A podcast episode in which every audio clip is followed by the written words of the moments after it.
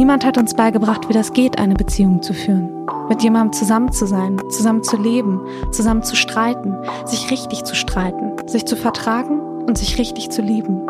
Und geht das überhaupt, sich richtig lieben? In diesem Podcast soll es um eure Fragen zum Thema Beziehungen gehen. Ob enge, offene, klassische, freie, nahe, ferne oder verbotene Beziehungen. Ob Liebesbeziehungen, Freundschaften oder familiäre Konzepte. Alle Fragen sind erlaubt.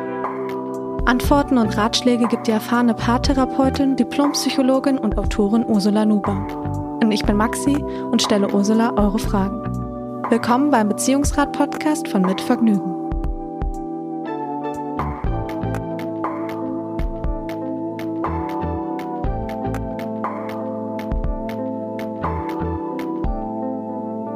Hallo Ursula.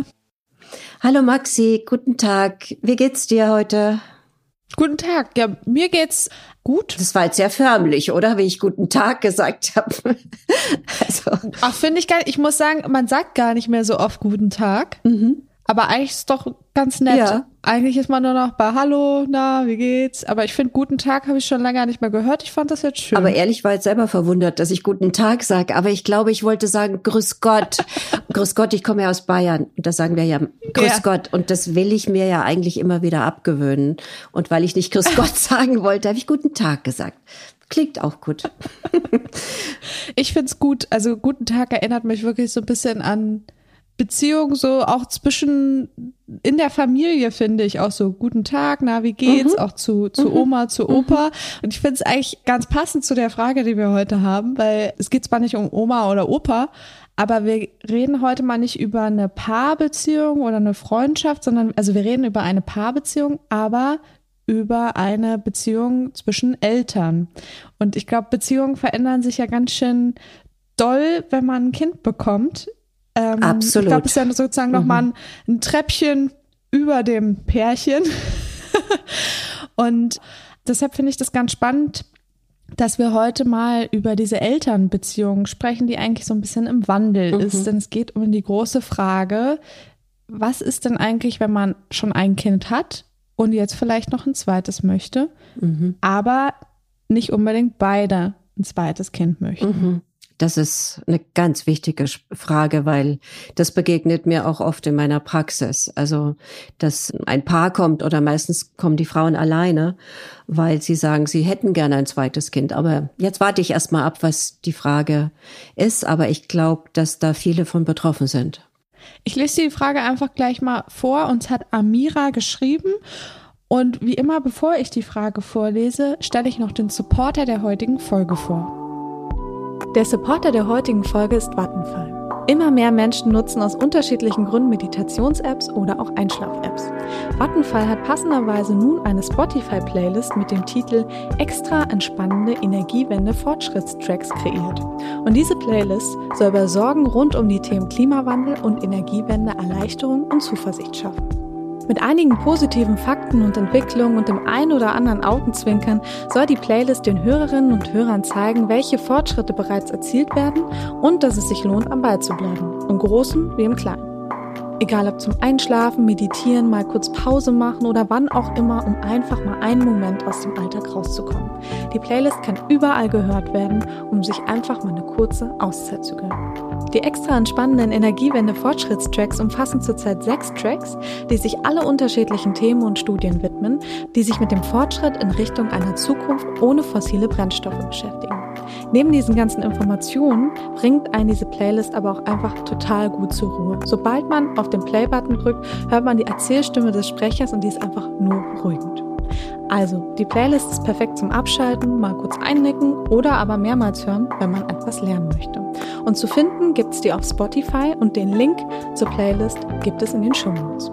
Vielen Dank an Vattenfall für den Support.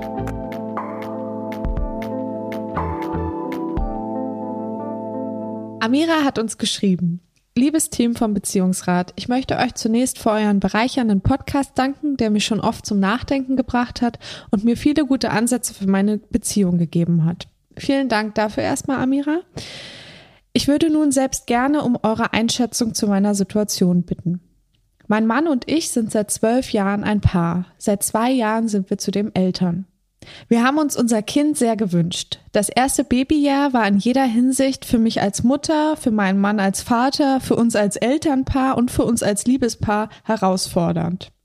Wir haben ernsthaft eine Trennung in Erwägung gezogen, weil wir sehr viel über klassische Alltagsthemen wie Haushalt, Sorgearbeit oder Freizeitgestaltung gestritten haben.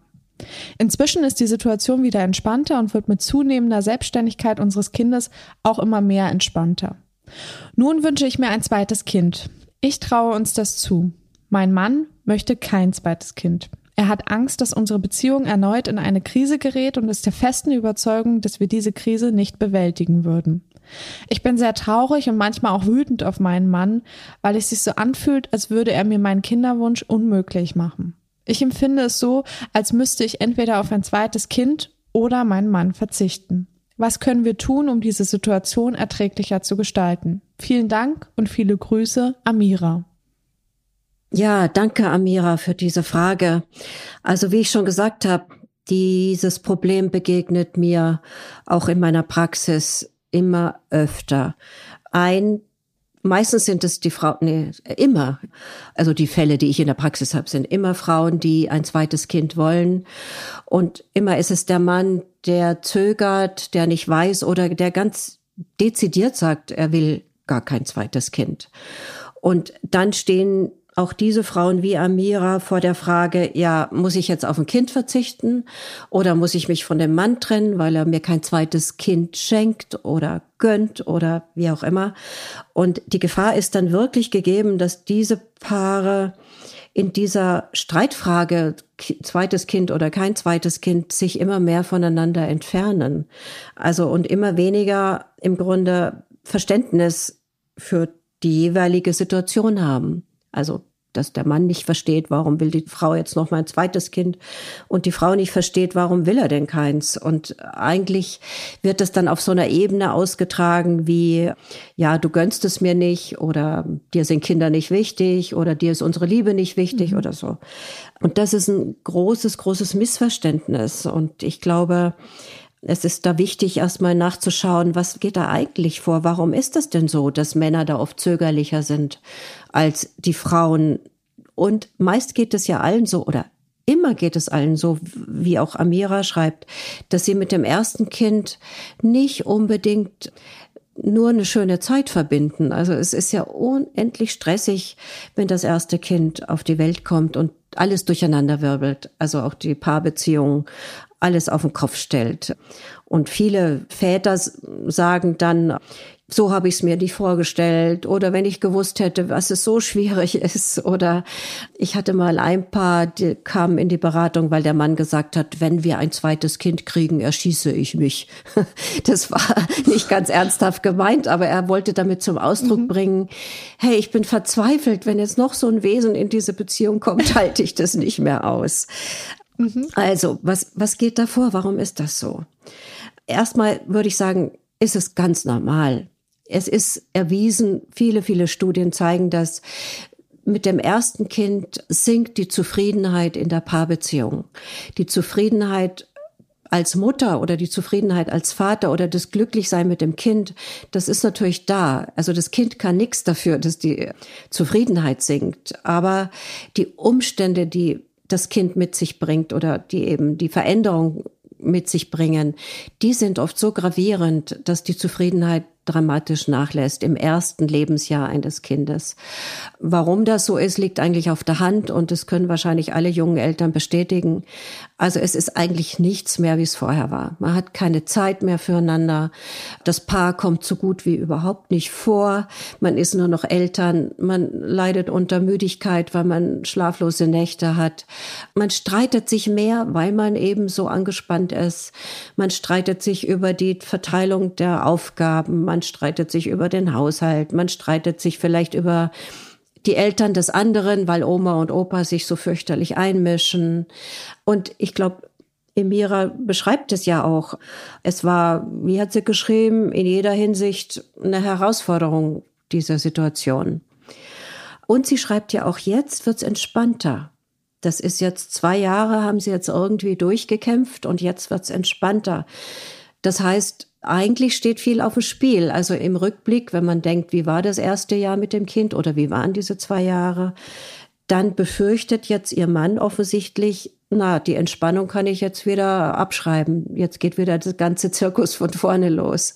Mhm. Und meistens sind es die Männer, die das nicht mehr wollen, nochmal das Ganze durchleben, nochmal Verzicht leisten. Und es ist auch verständlich, warum sie vielleicht die zögerlicheren sind, weil auch die Frauen leiden unter dieser Situation, die ein Kind mit sich bringt. Natürlich, auch sie sind unter Stress. Aber Männer haben noch Väter haben noch eine andere oder eine noch schwierigere Situation, weil fast alle Männer, mit denen ich so gesprochen habe, sagen, ich habe das Gefühl gehabt, ich komme gar nicht mehr vor. Also sie sagen oft, dass sie ihre Frau, ihre Partnerin verloren haben an das Kind.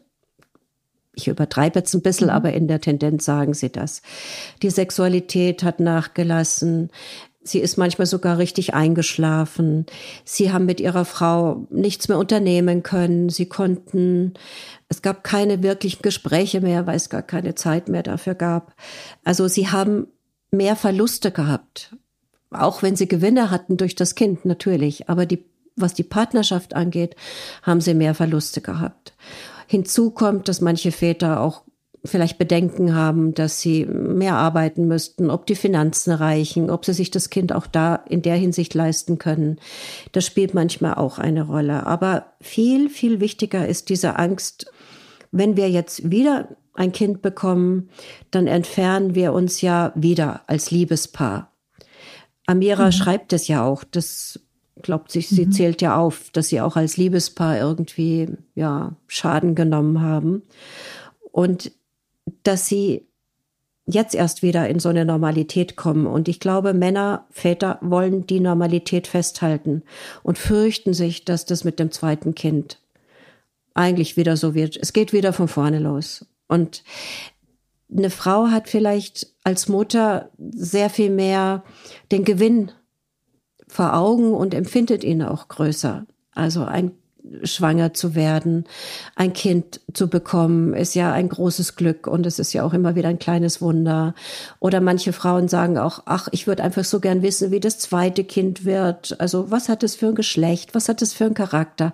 So eine kleine Persönlichkeit dann zu sehen, das ist doch unendlich schön und eine Mutter sagte mir auch mal, ich will eine vollständige Familie haben. Irgendwie sind wir nur zu viert in meinen Augen vollständig. Also mir scheint manchmal, das sind Väter und Mütter in ganz unterschiedlichen Welten unterwegs. Und die Welt der Väter können die Mütter oder die Frauen dann, die Partnerinnen oft nicht sehen, weil die Männer nicht so darüber reden oder sich vielleicht selber nicht so ganz im Klaren sind, worum geht's mir denn eigentlich? Sie sagen nur, ich will kein zweites Kind, denk doch mal dran, wie schwierig das war und so. Sie sagen aber nicht, ich habe Angst, dich wieder zu verlieren. Ich habe Angst, dass unsere Nähe wieder verschwindet. Ich habe Angst, dass wir als Paar nicht existieren. Und wenn Männer das so sagen würden, oder wenn der Mann von Amira das so sagen könnte, weiß nicht, vielleicht könnte sie dann andere Gespräche mit ihm führen und sie könnten vielleicht an die Wurzel der Situation gehen, in der sie da sind und dass es gar nicht darum geht, muss ich mich jetzt gegen ein zweites Kind entscheiden oder gegen meinen Mann. Ich würde mal so sagen, vielleicht geht es darum, dass sie sich erstmal klar werden, wir entscheiden uns für die Beziehung. Und wenn wir das tun, dann hat auch ein zweites Kind Platz.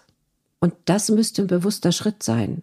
Und das tun viele Eltern nicht, dass sie sagen, wir müssen die Beziehung auf so feste Beine stellen, dass sie ein zweites Kind verträgt. Und dass die Ängste, die damit mhm. verbunden sind, eben meist bei den Männern, ganz verschwinden werden sie nicht, aber dass sie mehr Sicherheit bekommen. Und das wird nicht thematisiert. Und ich glaube, darum geht es in so einer Situation, wenn es darum geht, wollen wir ein zweites Kind. Und das hat auch damit zu tun, dass man analysiert, was ist uns denn bei dem ersten Kind überhaupt passiert? Also die Eltern können immer ganz gut aufzählen, was alles fürchterlich war. Das Kind hat durchgeschrien, das Kind war ein Schreibaby, das Kind war schwierig, wir haben keine Nacht durchgeschlafen. Aber was genau ist denn passiert? Und das gilt es zu analysieren, weil ein Kind zu bekommen ist Stress. Und für die Partnerschaft, für jeden Einzelnen auch.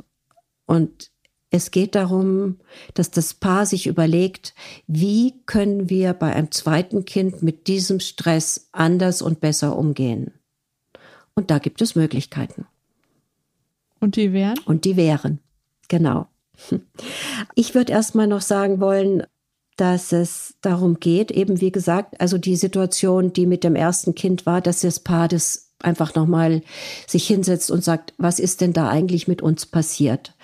Das ist die Warnung, also wenn ein zweites Kind kommt, dass es genau weiß, auf welche Warnsignale es achten muss. Wenn ich jetzt davon ausgehe, was die Paare erzählen. Sie sagen, wir haben keine Zeit mehr für uns gehabt. Also wäre ein Punkt, wir müssen darauf achten, dass wir, wenn wir keine Zeit mehr füreinander finden, dass wir dann eine Notbremse ziehen. Wir müssen darauf achten, dass wir Gespräche miteinander noch führen, die mit uns zu tun haben, dass wir nicht vor lauter Stress eigentlich gar, gar nichts mehr miteinander austauschen, dass wir gar nicht mehr wissen, was geht denn eigentlich in der anderen Person vor? Welche Sorgen hat denn mein Mann? was weiß ich, mit Freunden im Beruf. Was geht in meiner Frau vor? Was bekümmert sie? Was freut sie noch? Dass ein Elternpaar nicht einfach nur ein gutes Team wird, sondern dass es sich immer wieder darauf besinnt, wir sind auch ein Paar und wir müssen dafür sorgen, dass wir, ja, wir müssen für dieses Paar sorgen. Wir müssen auf Warnsignale achten und dass sie die aufschreiben festhalten und sagen, hier, das sind die Punkte, auf die wir achten wollen, wenn ein zweites Kind kommt. Und vielleicht sich sogar überlegen, wie können wir gegensteuern. Also wir sorgen dafür, dass wir uns einmal die Woche Zeit nehmen für ein ausführliches Gespräch. Einmal die Woche überrascht der eine den anderen mit irgendwas Schönem. Jetzt nur so mhm. Beispiele. Muss jedes Paar gucken, was ihm dazu einfällt. Und wenn es diese Warnsignale identifiziert hat, dann sollte sich das Paar klar werden, dass es stressig wird und dass es aber ein Stress ist, der ein gemeinsamer Stress ist. Und da gibt es so in der Psychologie den Begriff, das ist jetzt ein abschreckender Begriff, ich erkläre ihn gleich, des dyadischen Copings. Also Dyade, die Dyade, das Paar, bewältigt mhm. Coping den Stress gemeinsam. Also es ist dann nicht ihr mhm. Stress und nicht sein Stress, sondern es ist unser Stress. Also wenn wir mit dem Kind gestresst sind, dann sitzen wir sozusagen im selben Boot. Und das ist, so banal es klingt, häufig etwas, was bei jungen Eltern unter den Tisch fällt. Dann kommen nämlich die Streitereien, weil dann macht man sich Vorwürfe. Dann sagt sie, du kommst immer zu spät von der Arbeit oder du kümmerst dich zu wenig um das Kind oder du lässt mich alleine damit oder wie auch immer. Und dann hat jeder von den beiden das Gefühl, es ist ein Stress, den er oder sie ganz alleine bewältigen muss.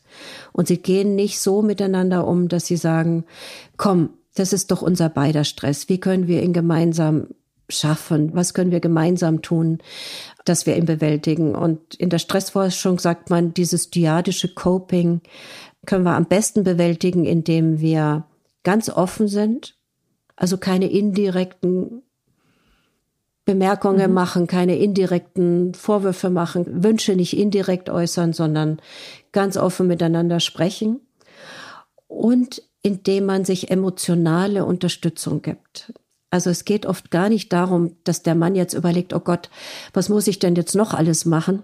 Oder dass die Frau sagt, du musst mir jetzt das und das abnehmen, weil sonst bin ich sauer, sondern dass man Verständnis für die Situation hat, die in der die beiden sind. Und sich gegenseitig Unterstützung geben und sagen, komm, jetzt gehen wir mal eine Runde spazieren. Oder komm, wir suchen mal jemand, der uns mal eine, einen Abend entlastet als Babysitter oder der Mann sagt, pass auf, ich koche am nächsten Abend uns was Schönes und dann setzen wir uns gemütlich hin. Oder lass uns mal einfach nur nebeneinander liegen und den Arm nehmen und wenn es nur zehn Minuten sind. Also das ist mit emotionaler Unterstützung eben gemeint. Und das geht oft bei Eltern, die so im Babystress sind, dann verloren. Ich frage mich jetzt gerade, was passiert, auch wenn man jetzt diese Gespräche sucht, nochmal irgendwie schaut, was können wir sozusagen daraus lernen, was beim ersten Kind passiert ist, wo die stressigen Phasen waren, wie können wir uns schon mal Unterstützung holen und so weiter. Was passiert, wenn er trotzdem weiterhin kein Kind möchte und sie unbedingt?